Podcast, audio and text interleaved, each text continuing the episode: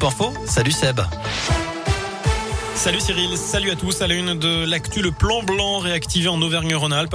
Annonce faite aujourd'hui par l'Agence régionale de santé. Plus de 1500 personnes sont hospitalisées dans la région, dont 275 en soins critiques. Conséquence, une partie des opérations chirurgicales vont être déprogrammées. Le but, assurer une augmentation des lits en réanimation. Le dispositif entre en vigueur immédiatement et jusqu'au 3 janvier.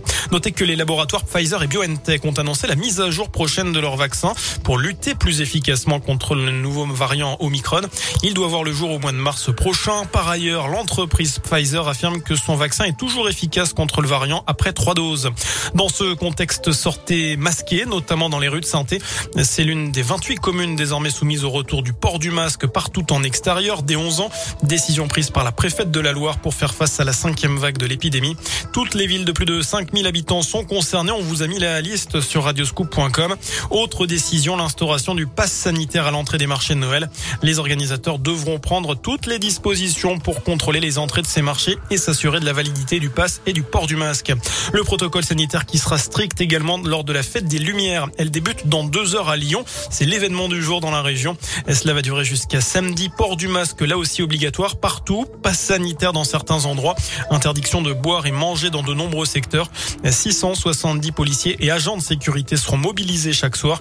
Transport, stationnement, programme, illumination, tout sur radioscoop.com et sur votre appli Radioscoop. À suivre aussi notre émission spéciale Fête des Lumières à partir de 18h sur notre antenne. Dans le reste de l'actu, il est à l'origine du drame sur la 89 lundi dans la Loire. Un chauffeur de 37 ans devait être présenté au parquet aujourd'hui pour homicide involontaire. Avant-hier, avec son camion, il avait traversé la glissière de sécurité centrale avant de percuter une voiture à Saint-Julien-d'Aude dans la Loire. Un couple de septuagénaires originaires du Puy-de-Dôme n'avait pas survécu. Les gendarmes vérifient notamment la conformité du camion et de son chargement. D'après les premiers éléments, un pneu aurait éclaté, rendant incontrôlable le poids lourd et sa remorque. Une rue et une bretelle de la RN 88 fermé tout à l'heure, conséquence de cette intervention un peu particulière de la police à Firmini. Un homme s'était retranché chez lui rue Pierre d'Orient. Les tractations duraient plus d'une heure. L'individu avait menacé sa compagne dans la matinée. Cette dernière s'était alors rendue au commissariat quand les forces de l'ordre sont arrivées chez cet homme. Il était à la fenêtre de son logement. Il a finalement été appréhendé sans violence et placé en garde à vue selon le progrès. Emmanuel Macron visite dans la région. Aujourd'hui, le chef de l'État s'est notamment rendu à Vichy cet après-midi dans l'Allier.